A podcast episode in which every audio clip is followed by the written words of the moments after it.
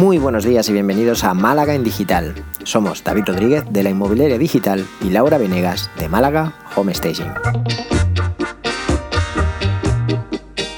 Bienvenidos y bienvenidas al episodio número 31, en el que vamos a hablar sobre minimalismo. ¿No es así, Lau?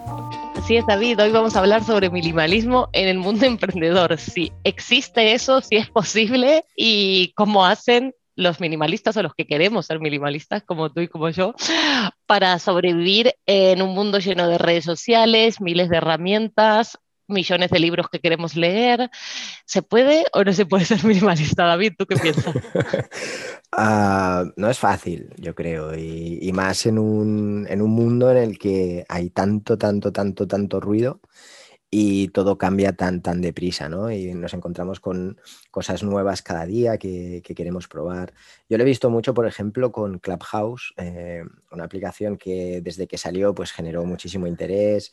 Eh, hubo incluso quien dejó de lado algunas redes sociales en las que estaba para volcarse en Clubhouse, ¿no? Porque todos sabemos que cuando entras en una aplicación nueva, pues siempre el alcance es mayor, parece que hay como más posibilidades de posicionarte, etcétera, etcétera, ¿no? Y como poco a poco, pues uh, la curva ha ido bajando. y, bueno, pues eh, muchas de esas personas han acabado pues dejando esa eh, creación de ese contenido y, volviendo a las redes de siempre, ¿no? ser minimalista yo creo que implica de alguna forma tener muy claros los objetivos que queremos conseguir, tener también muy claras las, las opciones eh, o, o, las posibilidades o las aptitudes incluso que tenemos y definir aquello que realmente podemos sacarle el máximo provecho con lo que nosotros somos y la forma en la que nosotros nos comunicamos y donde realmente, eh, que, es quizá lo más importante también, donde podemos llegar mejor a nuestro público. ¿no? Si hablamos de a nivel de redes sociales, publicidad, eh, SEO, la web, etc. ¿no? sé si recuerdas cuando hicimos el, el episodio con Jorge Coronado, ¿no? Que nos puso un par de ejemplos de, mira lo que me he inventado, ¿no? Eh, si quieres obtener reseñas, pues pídelas a tus clientes y ya está, ¿no?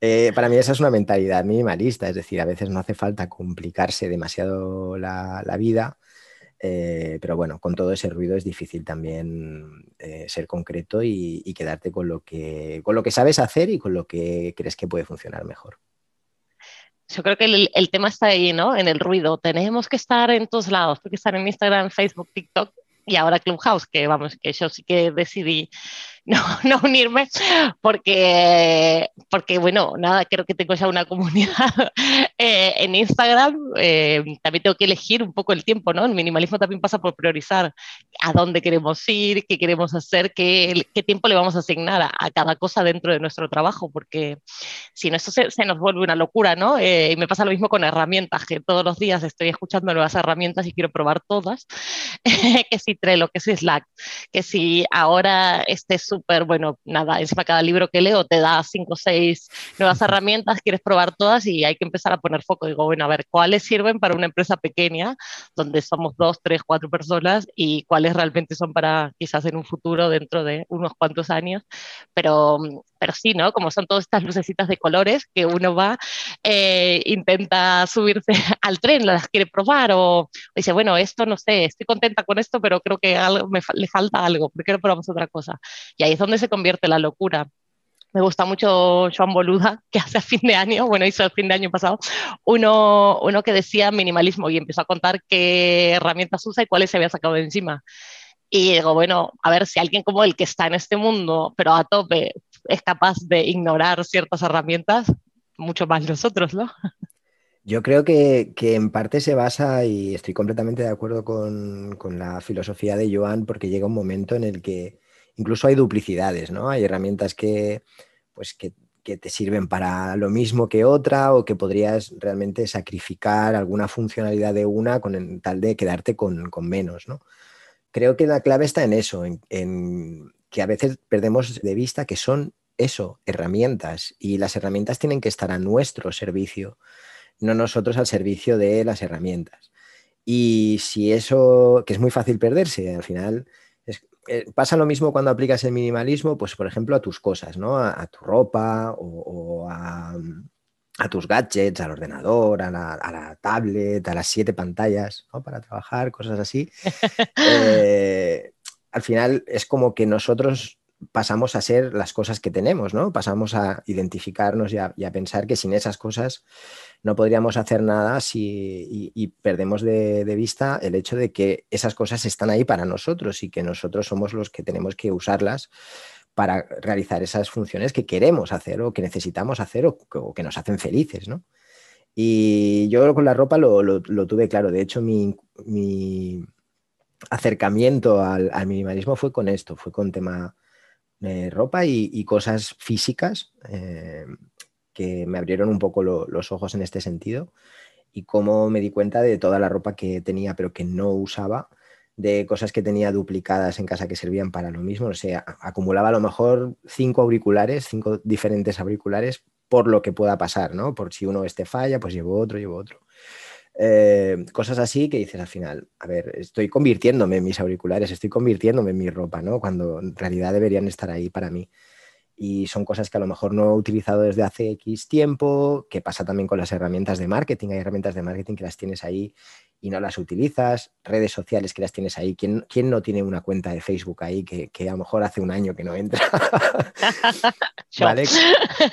muchas, muchas personas, ¿no? Entonces, eh, bueno, pues intentar definir lo primero, qué es lo que tenemos, que, dónde tenemos cuenta, qué, qué es aquello que está llenando la bolsa de cosas y quedarnos con aquello que realmente estamos usando. Y eso también libera espacio para probar cosas nuevas. Es decir, no, se trata tampoco de, no probar nada y si salen cosas nuevas, pues está bien que lo probemos. A lo mejor nos dan una oportunidad que no, que no tenemos contemplada. Pero si tenemos la bolsa llena, añadir otra cosa es como, uff, ahora, ¿qué es lo que siempre pasa? ¿no? Hablas con alguien y dices, oye, ha salido una nueva aplicación. Ostras, otra aplicación. Es que no me da la vida. Vale, pero todas las que estás ahora eh, realmente las necesitas, porque a lo mejor si liberas dos o tres de las que tienes ahora, sí que tienes sitio para implementar una nueva, ¿no? Yo creo que ahí es un poco el, como el ritmo que tenemos que coger, ¿no? De ir quitando lo que no necesitamos para ir, para ir añadiendo o probando eh, otras cosas. Eh, sí, eso es cierto, pero es verdad que me parece, o por lo menos en mi caso, es mucho más fácil mantener el minimalismo en, en cosas materiales en casa, por ahí, que a nivel laboral. No sé, no sé por qué, no sé si es por curiosidad o lo que sea, eh, pero es verdad que mi, vamos, yo es que me acerqué como drásticamente al minimalismo, que es que me fui a viajar y entonces liquidamos todo, ¿no? Casa, muebles, ropa, papeles, y uno se queda con tres cajas con, bueno, documentos que uno necesita guardar y, te vas a viajar y en una mochila entra lo que entra, o que uno compra una camiseta, sale una camiseta, uno compra una zapatilla, sale una zapatilla y no pasa nada y te das cuenta que puedes vivir con muy, muy poco. Luego vuelves a tu vida normal y si miro alrededor de mi casa, pues ya está otra vez lleno de plantas, de cuadros y de cosas. Pero eh, te queda en el fondo eh, eso de decir, bueno, esto lo elijo porque lo quiero, porque me hace feliz y me gusta. Y, y, no porque lo tengo que tener, o sea, ya sé que puedo vivir sin esto porque está, vamos, está comprobado, eh, lo he vivido, que puedo estar sin ello, pero, pero no. Y en cambio en el trabajo es como la curiosidad, ay, ¿y si esto me resulta mejor? Y, y para todo, ¿no? y si le cambio el copia a esto y, no sé, y por ahí no, no, le estamos ni dando tiempo a probar la, la primera idea que tuvimos porque las nuevas ideas te llegan tanto que creo que el minimalismo en, en, ideas, en probar cosas y, en mantenerlas del suficiente tiempo como para saber si, si funcionan o no, eso, eso es mucho más difícil. Sí que es difícil y bueno, va quizá también un poco asociado al, al tema de la, de la, paciencia, ¿no? A veces eh, creemos que algo no funciona y ya no, no podemos, o, o, vemos que algo no funciona y ya necesitamos como añadirle algo, ¿no? Como, como darle vitaminas para que eso avance más rápido, para que eso llegue más rápido. Y quizá no le hemos dado el tiempo de suficiente como para, que, para crecer, o, en el caso, por ejemplo, del marketing, como para ver o entender realmente qué es lo que no está funcionando y, detectar eso que es lo que tenemos que cambiar, que a lo mejor no se trata de añadir, sino que se trata de quitar. Em, y, a veces es por esa prisa que tenemos en ver resultados. ¿no? Mi acercamiento al minimalismo también fue bastante drástico, fue a raíz del confinamiento, en realidad. Porque claro, ya tienes que estar en casa y empiezas a mirar a tu alrededor y dices, pero si es que está todo lleno de cosas, si es que eh, ahora tengo que tener mi oficina aquí, es que pasa, es muy diferente la relación con, tu casa cuando pasas todo el día a cuando, bueno, pues te vas por la mañana, vuelves por la noche y, el fin de semana pues casi no, no, estás por ahí, ¿no? Entonces, pues necesitábamos oxígeno, necesitábamos aire y empezamos a ver qué es lo que era prescindible y que se podía, que se podía quitar, ¿no?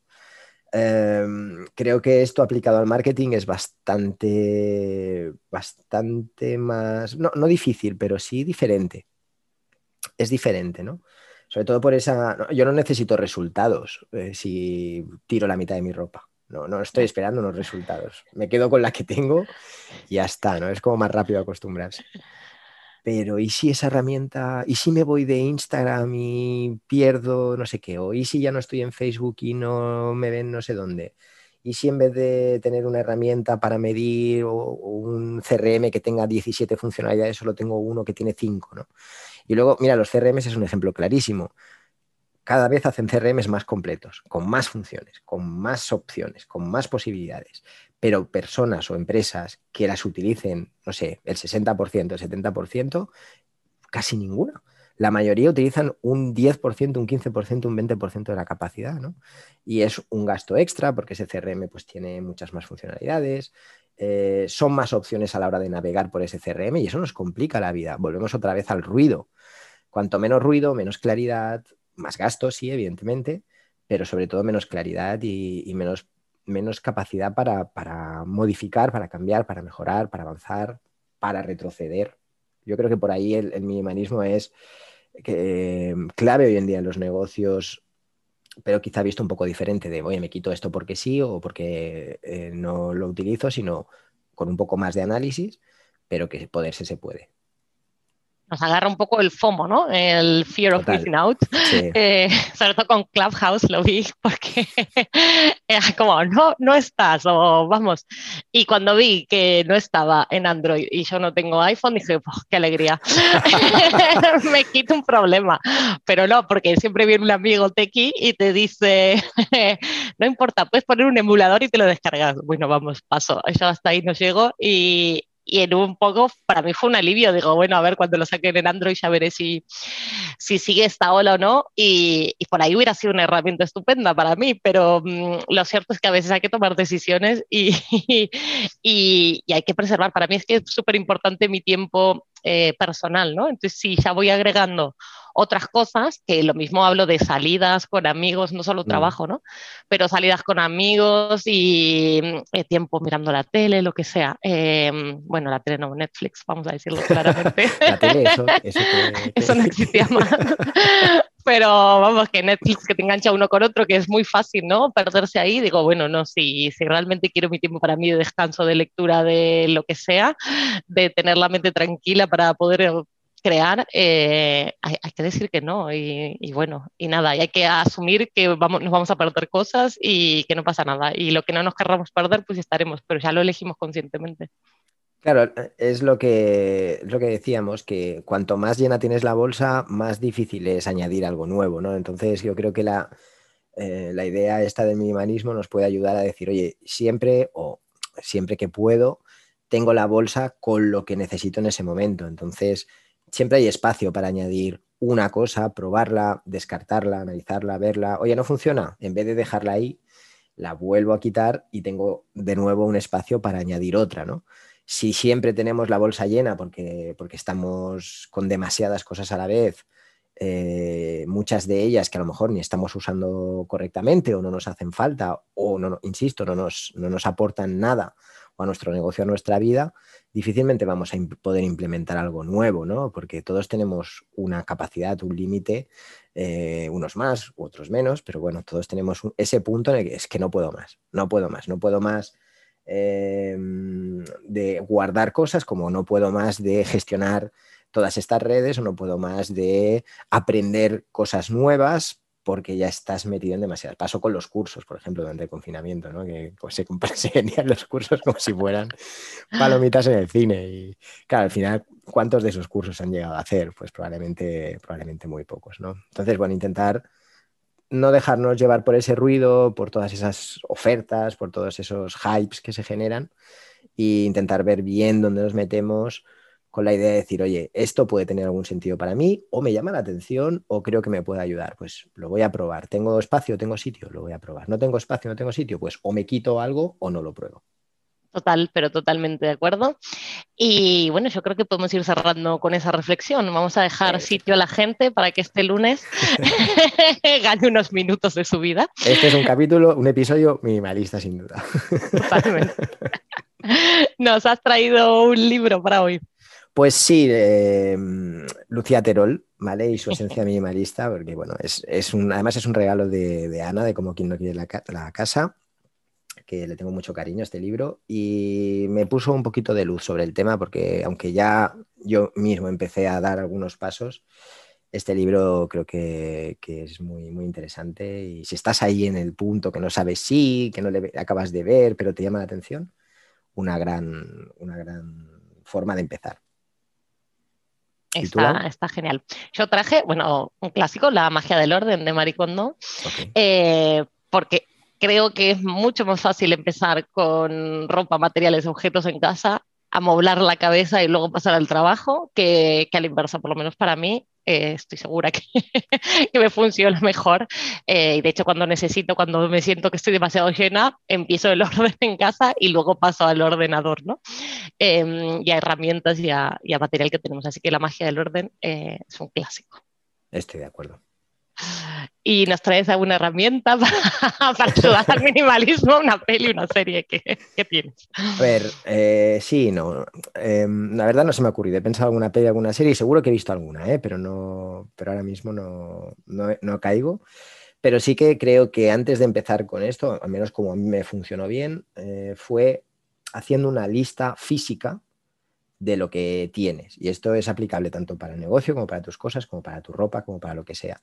En el caso de la ropa, pues más que una lista es ponerlo delante, ¿no? que lo puedas ver, porque aunque creemos en la cabeza que sabemos lo que tenemos o que sabemos dónde estamos, cuando lo, cuando lo tienes delante te quedas de piedra y dices, es que ni imaginaba que pudiera tener tantas cosas o que pudiera estar en tantos sitios eh, o que tuviera o que me hubiera metido en tantos, tantos follones, ¿no? Entonces, bueno, listarlo todo o ponerlo delante o lo que sea que tú quieres ordenar y limpiar, que lo puedas ver, que lo puedas ver realmente y ese listado te va a ayudar mucho a, ver la realidad y a, empezar a descartar, a hacer check, esto fuera, esto fuera, esto fuera, ¿no? Eh, empezar por ahí, yo creo. Eh, es una buena idea al final. ver la realidad es, el primer paso. ¿no? Es el primer paso, sin duda. Eh, yo traje un proyecto que se llama Proyecto 333, eh, que al final es de una persona que es una minimalista y que dijo, bueno, vamos a vivir tres meses, o sea, una temporada eh, del año con 33 prendas de ropa. Mm. Y bueno, obviamente ese es como el puntapié inicial para empezar en lo que es el minimalismo. Y bueno, ahí te da los tips y tal. Y si a alguien le interesa, que, que, se meta, que lo vea. El proyecto está muy bien voy a decir que yo lo intenté una vez, pero no funcionó. He visto más de 33 prendas, pero vamos, que, se puede, que al final parece poco, pero no lo es. Vale, perfecto. Pues dejaremos el enlace ¿no? en la descripción del podcast para quien quiera acceder. Genial. Buenísimo, muchas gracias David y gracias a todos por acompañarnos en nuestras conversaciones de cada lunes. Si te ha gustado este podcast, nos puedes dejar tus comentarios y likes en iBox y también seguirnos en iTunes, Spotify o bien contactarnos vía email a malagendigital.gmail.com. Buena semana. Que tengáis una gran semana familia.